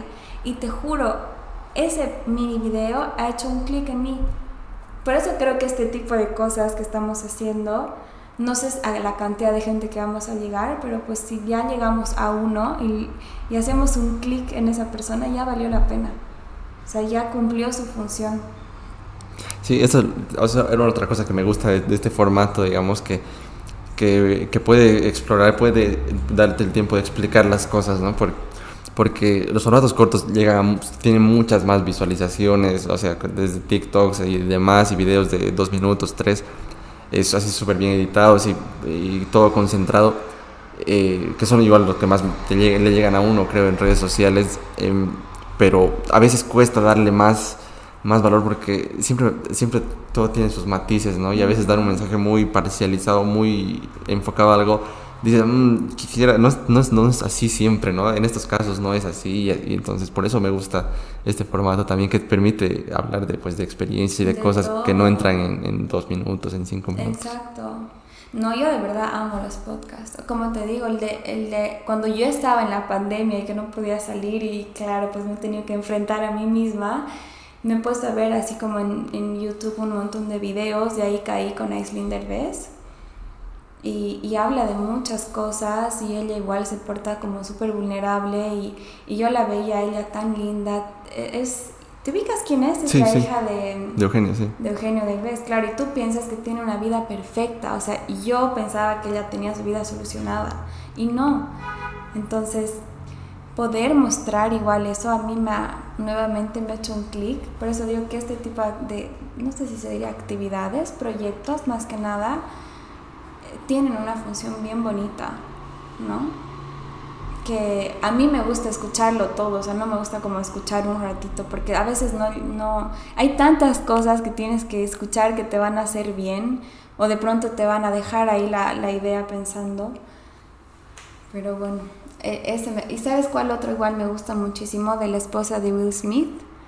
Ya es. Eh, ¿Has visto? no, lo escuchas, es, en inglés. Es buenísimo, pero tiene, tiene los subtítulos ah, en español. Puedes buscar en YouTube, se llama The Red Table Talk, que es una mesa roja. Entonces en ah. inglés es la mesa roja, ¿no? O sea, como para que hablen, digamos, la mesa roja para hablar. Y invitan a un montón de personas, eh, es genial. Es la mamá, es, perdón, es la esposa de, de Will Smith con la hija y la mamá de la y la madre de la esposa de Will Smith, ah, ¿no? Es abuela, hija, abuela, madre e hija. Y es súper interesante, velo. Oye, sí, suena, suena interesante. La verdad, eh, ha habido una, no sé, siento que desde la pandemia se han expandido varios, varios formatos así porque eh, ya han salido cosas muy, muy lindas. Creo que, creo que ese formato se ha puesto de moda por, por, por eso, ¿no? Porque la gente o sea, no se puede explorar cosas así a fondo, no, sé. Sí, también por el tema del celular, ¿no? Que ahora tenemos, o sea, el celular es como la conexión con el mundo, literal, entonces creo que ahora es mucho más fácil llegar a más personas, todo es mucho más global, entonces e, igual el poder visibilizar un video tuyo, imagínate que llegue a la, a la otra parte del mundo. Claro, a veces cuesta entenderlo, pero es hasta que pasa nomás. Ajá, eh, tal cual, ¿no? Y no sé, a ver, yo espero, al igual que tu, tu podcast llegue literal a la otra parte del mundo y bueno, puedas inspirar a otras personas también. Ay, ojalá. sí, porque acá no hay, sí conozco algunas personas que han hecho podcast, pero tampoco es como que siento que hay un gran número de personas que, que lo han logrado realmente. Y eres capo porque lo haces solo. Bueno, sí, así, así se empieza, ¿no? Eh, así... así que eso es, eso es bueno mencionarlo también. Me vas a dar ya tus tips cuando yo tenga No, seguro, para lo que necesites. Quería hacerte una pregunta así. Eh, esta es la, la, única específica que tenía anotada así para preguntarte y, quería saber tu, tu postura. ¿Qué, ¿Qué, es para, para ti, para Fabiola Montaño, qué es, la, qué es la belleza? A ver, creo que engloba muchas cosas. O sea, desde la belleza estética, desde la belleza como una persona, eh, desde actos que los haces con amor, que se, trans, o sea, se transforman en algo bello. Creo que para cada persona va a ser diferente, pero para mí creo que es un conjunto de, de, de pronto lo estético, también em, lo que vaya de la mano con un propósito. Y si estos dos realmente están en, en, en la misma vibración, o sea, por ejemplo, no sé, para mí es un, árbol es, es, algo bello. ¿Por qué? Porque es, es, vida y me encantan las plantas y de cierta manera hay, no sé, pajaritos que van a hacer su nidito ahí. Entonces sí está cumpliendo como todo un ciclo, digamos. Entonces para mí esa es la belleza, no necesariamente la física, porque creo que hay personas que son bellas físicamente, pero tienen una actitud que no las quieres cerca, entonces ya la belleza física no está cumpliendo una función. Entonces creo que es un conjunto, ¿no? Claro, o sea, sí, me, encanta, pero lo bello está pues en todo, en todo lado, puede estar eh, hasta en un ambiente, en un árbol, en un paisaje, en un y demás, pero en el caso de las personas, digamos, ahí sería separar, ¿no? Lo que es belleza física de belleza, no sé, otro tipo de cosas que se pueden irradiar con actitudes y con cosas que no necesariamente pasan por lo, por lo físico, ¿no? Y, y aparte que creo que ahora los estereotipos de belleza han cambiado y eso me gusta mucho. Porque de pronto hace 10 años atrás yo no hubiera podido concursar porque yo soy una persona que no es alta, yo mido 1,66. O sea, antes mínimo tenías que medir unos 70. Entonces como que estos, estos, ¿cómo se dice? Como, hay una palabra que es como que tienes que tener cierta, no sé, la típica... Como condiciones así. Sí, la típica nariz respingada o sí o sí tiene que ser la de ojos azules y la rubia que es 90, 60, 90. Entonces eso ya se ha ido descartando un poco y me parece excelente. Porque creo que la belleza, como te digo, la puedes apreciar de muchas maneras, pero para mí es como un conjunto de cosas. O a veces de pronto, no sé, para mí lo estético es una no sé, una chica morena de ojos verdes, digamos. Pero de pronto conozco una chica blancona de ojos celestes que es tan linda persona que me va a parecer hermosa. Entonces es, es un conjunto. Claro, eh, y a veces, cosa, eh, digamos, para los, eh, para los concursos de belleza, a veces eh, cuesta eh, apreciar más cosas, ¿no? O sea, digo, creo que se, están, se está encaminando, se está haciendo, eh, o sea, se está yendo hacia ahí, creo. Sí, y, y, usan este término, belleza con propósito. De hecho, la Miss Mundo, em, o sea, el ser Miss Mundo, ella, ella tiene que hacer un proyecto social en el que ella va a recibir un salario y va a hacer un montón de proyectos durante no sé cuántos meses. O sea, ya no es solamente el estar bonita, el, el, estar impecable, el tener lindo cuerpo y el saludar y salir perfecta en fotos. O sea, tiene por detrás un objetivo. Entonces, para mí lo que te digo no es como que completa el círculo de la funcionalidad que necesita tener. A veces, pero no sé si, no sé qué tan, o sea, yo creo que hacia ahí está yendo y se nota, ¿no? Pero a veces la audiencia no sé qué tan rápido puede adaptar estos, estos cambios. El hecho porque ah, uno ve los comentarios, ¿no? Que hay a veces, y como dices, no, no solo lo... Y es difícil, Ale.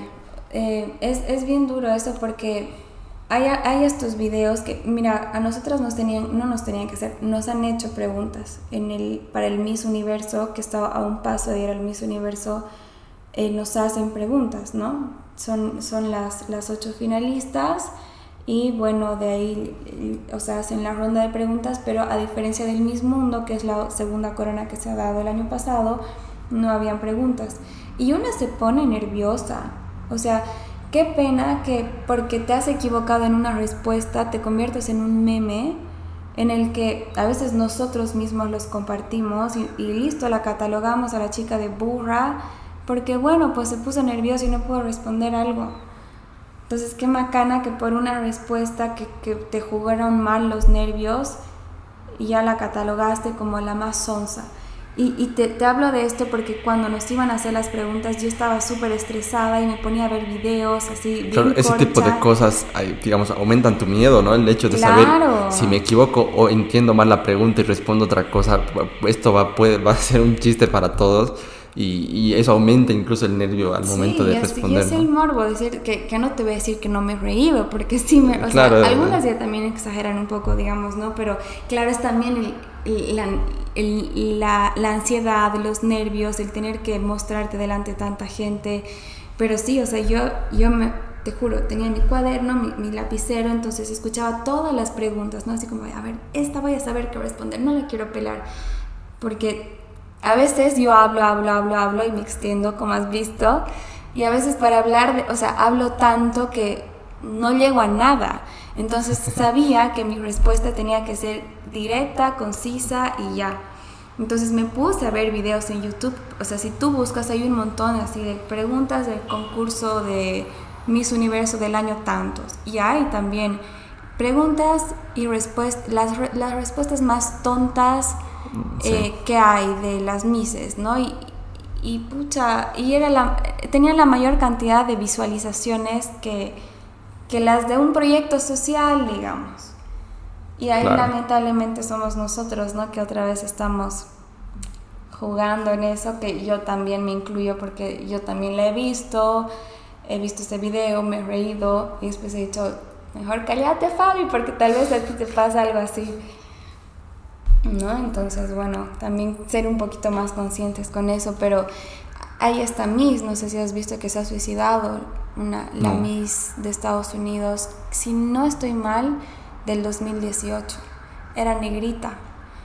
Y bueno, ella dice que recibía mensajes que le hacían bullying, que le decían que ella no era como una mujer representativa y se ha suicidado, se ha tirado del, no sé de qué piso, pero perdió su vida. ¿Por qué? Por las redes sociales. Y es triste.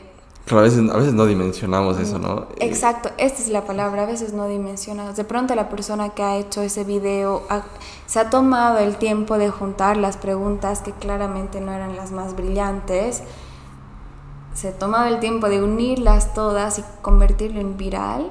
O sea, ¿tú qué sabes qué problema está pasando esa persona? De pronto tienes algún problema duro y, encima ves que te están haciendo bolsa y se viraliza. Por eso siento que esto de las viralizaciones y los... ¿Se dice viralizaciones? Sí, sí, sí. Em, tiene, es, es, un arma de, de, doble filo. Claro, es que el tema cuando algo se hace viral es...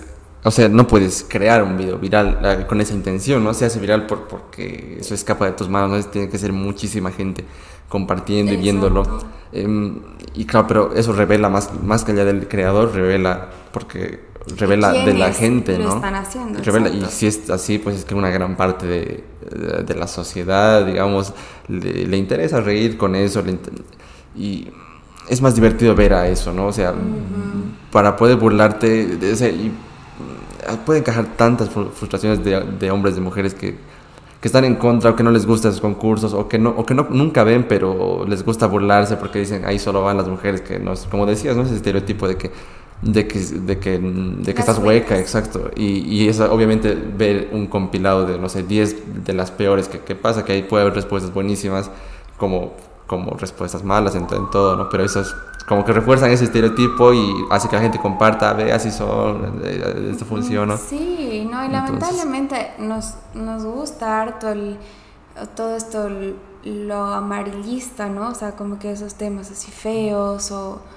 o a veces como lo, no sé, los momentos medio duros de otras personas. Em, hay una palabra, ay, se me ha ido esta palabra, pero como lo vulgar, por así decirlo, no sé. Entonces también siento que tenemos que ser bien conscientes en cómo utilizamos nuestras redes sociales, qué es lo que compartimos. Y yo, yo te lo digo porque, bueno, yo no, yo no he recibido bullying así por las redes sociales, pero sí he leído algunos comentarios que sí, me, me, me han puesto triste. Pero creo que este concurso me ha enseñado a que estas cosas me tienen que resbalar, pero nuevamente, o sea, sí, yo me hubiera entrado a este concurso a mis 19 años y no tendría la madurez que tengo ahorita, quién sabe qué heridas me está creando. No, a veces tú crees que un simple comentario no pasa nada, pero no tienes idea lo que es para esa persona, lo que significa. Sí. Y en las redes sociales y con estos concursos hay muchas personas que se han portado súper mal, no voy a mencionar nombres, pero hay mises a las que las han hecho bolsa y de ahí los han dejado calladitos porque estaban hermosas y han hecho un rol increíble. Y me enorgullece. Es que va, de todo tipo, desde el hecho de si, si, eres un seguidor y no gana tu favorita. Exacto. Y luego vas a ir a tirarle eh, cualquier cosa, que para vos puede ser un chiste, puede ser a modo de burla, o puede ser que estás enojado de otras cosas y ves eh, una forma de descargar tu ira y, tu, y toda la mierda que tienes del día, ya estás, tú ya estás bien porque lo dejaste ahí y... Y, listo, exacto, te fuiste y ya estás, cierras tu compu. Ni te interesa quién lo va a leer ni nada, ¿no? Eh, pero ¿qué pasa si lo lees otra persona y está en un momento de, de, vulnerabilidad, como que le está afectando, porque si permites que te afecten los comentarios positivos, también dejas la puerta abierta a que te pueda afectar los...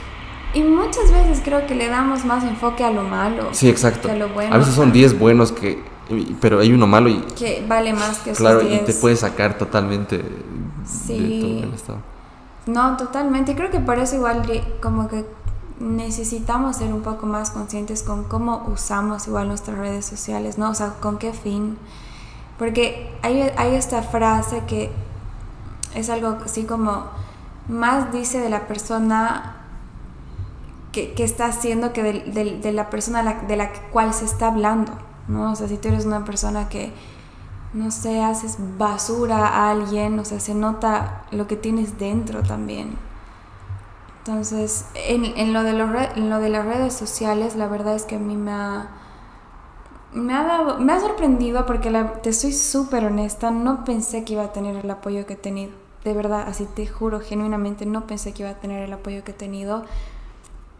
Em, porque ya, ya he participado de algún otro concurso y siempre era como que, ay, seguramente ha ganado porque ha pagado o cosas así. Y digo, o sea, estabas como o sea, de, ¿por qué lo hacen, O sea, pero tenías como la idea de tal vez me gané eso y ya lo asumías así o ¿Cómo, cómo? O sea, cuando has entrado al concurso, ¿pensabas que podía haber ese tipo de comentarios? Claro, o sea, o sea y lo tenías como asumido, puede pasar y, estoy... Por ejemplo, en el Reina del Carnaval, ¿no? Como que me acuerdo que, bueno, sacaron la foto porque salí Reina del Carnaval. ¿Qué año?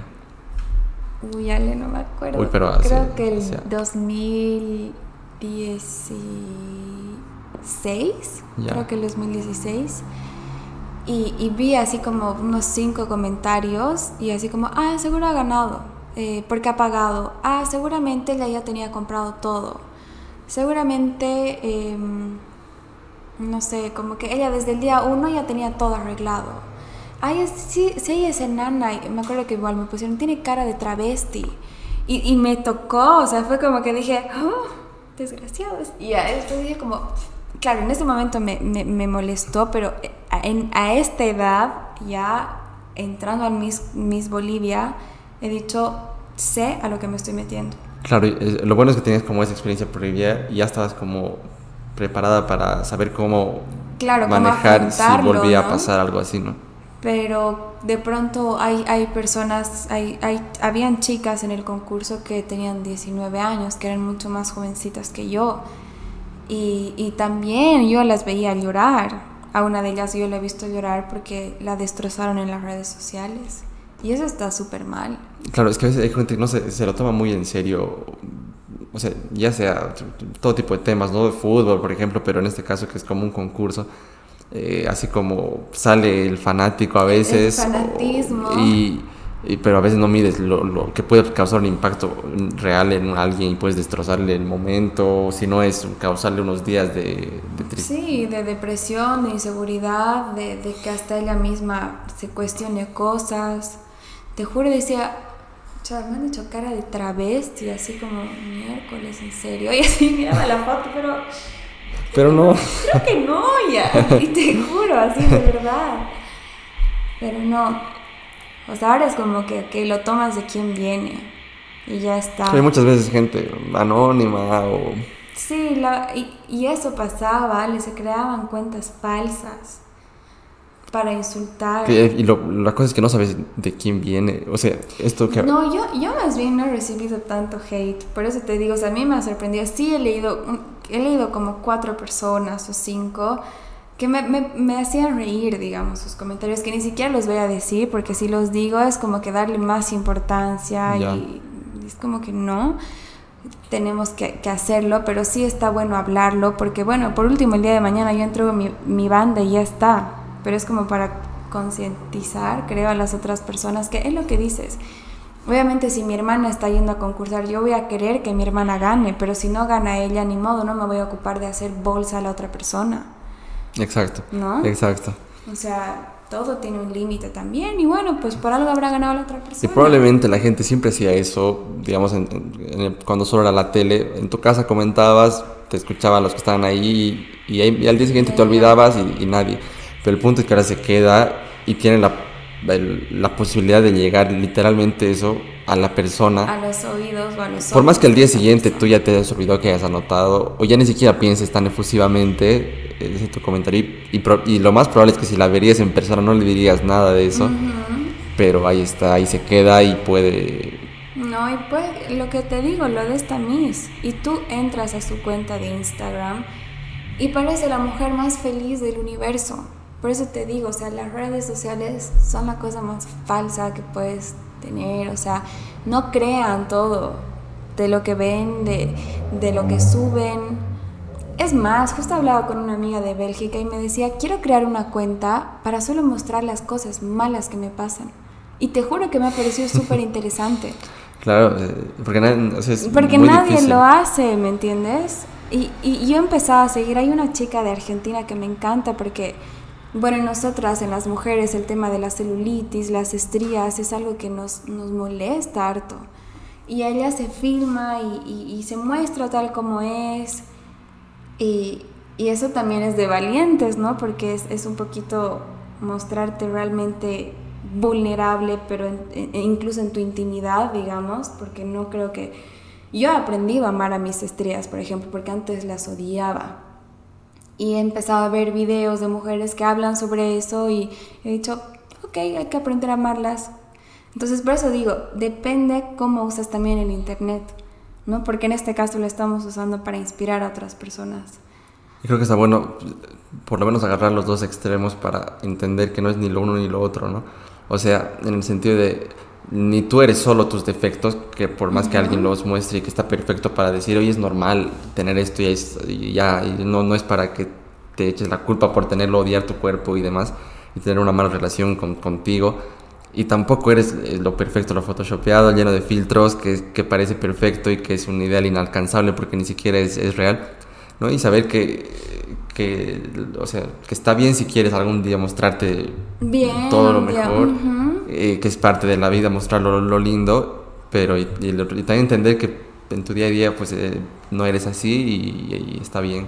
No, sí, totalmente. Sí. Oye, pero qué bueno que se hable ahora más de estos temas y, y, la gente pues también, porque también es un proceso, todos entendiendo cómo se mueven estas dinámicas. A veces eh, uno puede cometer errores, digamos, de tú ser el que comenta alguna vez, pero quizás vas, luego entiendes que... No, de hecho todos, o sea, yo me incluyo. O sea, yo igual, fija, alguna vez he hecho algún comentario estúpido, que, que claro, o sea, ya a veces cuando te encuentras del otro lado de la cancha, las cosas son totalmente distintas, ¿no? Pero eso es a lo que me voy, ¿no? Em, o sea, creo que inteligente es la persona que aprende de sus errores y no llegar a, deshumanizar, digamos, a, cualquier figura pública, por, en cualquier grado, ¿no? Muy, conocida, poco conocida, cualquier, cualquier influencia en redes sociales que alcance cierta cantidad de seguidores, no o sea, entender que de ahí hay un ser humano que de verdad le pueden afectar sí, que mucho esa persona las cosas. Tiene sentimientos, tiene días buenos, tiene días malos. Sí. Y, y, creo que al final nosotros somos los, los, los dañinos en eso, ¿no? Porque de verdad, si tú estás enfocado en hacer bolsa a alguien, a tomarte el tiempo de criticarla, de insultarla, realmente es que no tienes otra cosa más importante que hacer en tu vida. No, claro, eh, tienes que revisar ahí muy bien tú, qué estoy haciendo como para que tenga el tiempo y las ganas de hacer esto.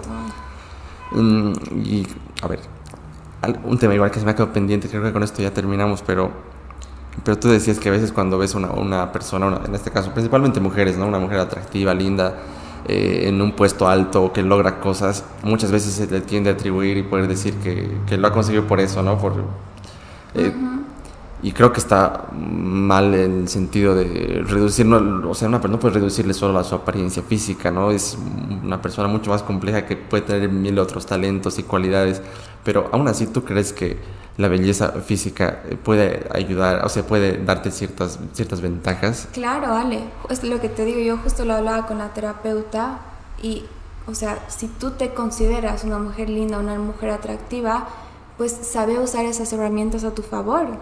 O sea, tú tienes que saber usarlas a tu favor, pero obviamente eso no va a ser lo principal, o sea, todo viene de la mano, ¿no? De, de la capacidad que tienes para desenvolverte, para hablar, para solucionar problemas, para, no sé, resolver proyectos, crear proyectos. Entonces, creo que a las mujeres nos han enseñado que una mujer perfecta tiene que ser sumisa, calladita, pulcra, impecable. Y no, una mujer tiene que ser como ella quiere ser. Y no necesariamente tiene que estar vestida de taco, bueno, con tacos, con un vestido, qué sé yo, perfecto, creo que el momento en el que nosotras empezamos nuevamente a poner estereotipos, nosotras mismas como mujeres nos estamos limitando. Y es lo que te decía, o sea, el, el justo el 8 de marzo en, el Paseo Aranjuez crearon una actividad que era como para, para hacer un pequeño como eh, acontecimiento. ah, vi que hablaron, que hablaron varias mujeres, ¿no? Exacto, y yo de verdad como que me daba miedo hablar porque decía, ay, pucha, y si me equivoco, ¿y qué van a pensar de mí? Y, ves, o sea, yo misma otra vez entro en ese círculo y lo hablábamos con, con, con, mi terapeuta y le decía como, no sé, o sea, me, me, da miedo y me decía, pero ¿y qué? O sea, si, si eres bonita, aprende a usar eso a tu favor. O sea, no lo uses como en tu contra, no, no te sientas mal porque eres una chica bonita, entonces por, último, por, ende te van a catalogar como una tonta, una hueca. No. Y es verdad, eso al, al, final depende de cada uno, por eso igual lo quería mencionar porque me gustó mucho lo que, lo que me dijo y las mujeres tenemos que aprender a usar esos atributos a nuestro favor, obviamente de la mano de las otras herramientas, ¿no? Y me, me encanta tu respuesta porque eh, o sea, es, es así y, y, qué lindo poder, o sea, que escucharte, saber, o sea, darte cuenta de las cosas que tienes que hacer y todas tus cualidades, pero pero, o sea, como dices, aprovecharlo para algo, para algo bueno, ¿no? Y no quedarte solo con un aspecto de tu vida, sino complementarlo, como decías, con, con otras cosas que hay que trabajarlas y que uno... Claro, totalmente. O, o sentirte mal, y, me ha pasado, o sea, el, el 8 como que decía, ay, si me equivoco, Clau, y si, y si digo, y me decía, no, o sea, tú, tú eres Miss Cochabamba y, eres una Miss, entonces, pues bueno, si te equivocas, sigues y ya está y no te tienes que sentir mal porque a veces como que me daba vergüenza por esto de, que te catalogan así, ¿no? Claro, y, y es otro, otro nivel de inseguridad porque, claro, uno, una persona podría decir de afuera, pero si esta persona físicamente es linda, atractiva, eh, ya lo tienes resuelto, ¿no? Y, y esta otra inseguridad, y de, por eso mismo no quiero que me encasillen solo en eso porque si cometo errores de ese tipo voy a caer en ese estereotipo que, que, no es así, que no comparto, que yo van a tomar como alguien hueca, que solo soy eso y... No, es, es, es, bien interesante. Por eso creo que todos deberían tener su terapeuta. Bueno, ella es mi psicóloga, es, es una genia. Eh, hay muchas personas que igual están como en contra de, de ir a terapia, de, de, ir a un psicoanalista, a un psicólogo. Yo, yo amo ir a mi psicóloga porque siento que así como nuestro cuerpo se enferma, a veces pues mentalmente o emocionalmente tenemos que sanar algunas cosas. No, 100%. ¿No? Es igual, por ejemplo, hay mucha gente que se avergüenza como de decir que va al psicólogo. ¿Por qué? Está súper bien hacerlo. Mi, mi, mi, psicóloga siempre me hace ver las cosas del otro lado. Claro. ¿Tú sabías que los psicólogos incluso tienen sus psicólogos? Es súper sí, importante. Sí, y es necesario. Eh, de hecho, eh, conozco una, o sea, mi hermana es estudiante de psicología y les obligan a tener ciertas horas al estudiar ¿no? de, de terapia. Porque claro, yo le digo de broma, porque claro, estudiando tanto el comportamiento humano, la mente humana, te puedes volver loco vos, ¿no? Entonces necesitas tú eh, bastante también. Entonces, sí, sí, sí. No, o sea, yo creo que esta ayuda igual es, es genial porque a veces te encasillas en ver una perspectiva desde, no sé, como que voy, para mí ese edificio es de cinco pisos, digamos, porque lo estoy viendo de abajo, pero tal vez no se ve los otros tres pisos porque están más atrás, entonces creo que ir a terapia, eh, escuchar igual de alguien que ha estudiado, porque a veces igual como que dicen que los psicólogos no son psicólogos y que no hacen nada, lo mismo que decían de los diseñadores, creo que igual son son muy capos, ¿no? Con lo que hacen, que nos hacen ver las cosas desde otro punto de vista. Igual es una profesión que eh, ha, tenido más importancia actualmente, sí. porque, o sea, un poco pensamiento antiguo era como que solo si estás realmente loco, o sea, si tienes algún problema mm, Exacto. muy así, muy evidente, tendrías que ir. Ajá, Entonces, no, yo creo que no.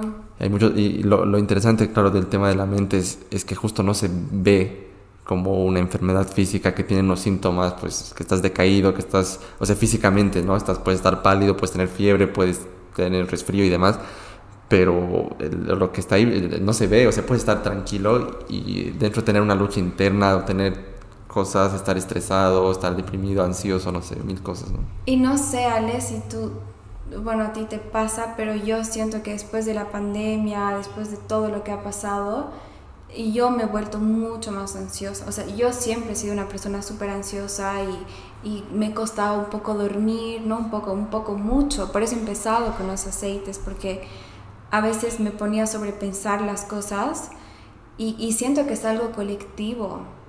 Como que, claro, o sea, ahorita estamos viviendo en un nivel de estrés de que los likes y de que, o sea, no específicamente, o sea, en este momento no es algo que me quita el sueño, pero sí en el concurso era algo que me, que me no sé, me, me daba miedo. Sí, me daba es fácil ansiedad. entrar en esas dinámicas. Entonces, claro, o sea, lo que tú estás haciendo es secretar cortisol y eso hace que tu cuerpo esté como en defensa.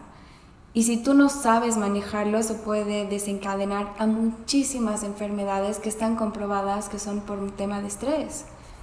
Entonces, digo, ¿por qué no ir y tratarlo con un psicólogo? No significa que estás loco, no te va a hacer ni más ni menos, pero hay alguien que por algo ha estudiado y que va a saber cómo ayudarte.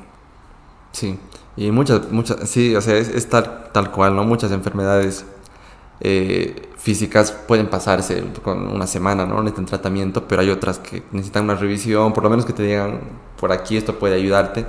Y lo mismo con lo mental, ¿no? A veces tenemos episodios que pueden quizás durarte un par de días, ¿no? Pero, pero a veces hay cosas que no sabes ni tú mismo que tienes y que, que es mejor resolverlas y, y, verte a ti mismo, como dices, desde otro ángulo que te enseña a ver, ah, esto no lo había considerado, puede ser, si lo tomo en cuenta quizás pues mejor en algo. No, por eso me encantan estas, porque igual hago terapias eh, holísticas, me encanta hacer como terapias alternativas en las que por ejemplo, he pasado un curso de Teta Healing y tengo mi terapeuta también de Teta Healing, que se llama Andrea Torrico, que es una capísima, o terapias de constelación.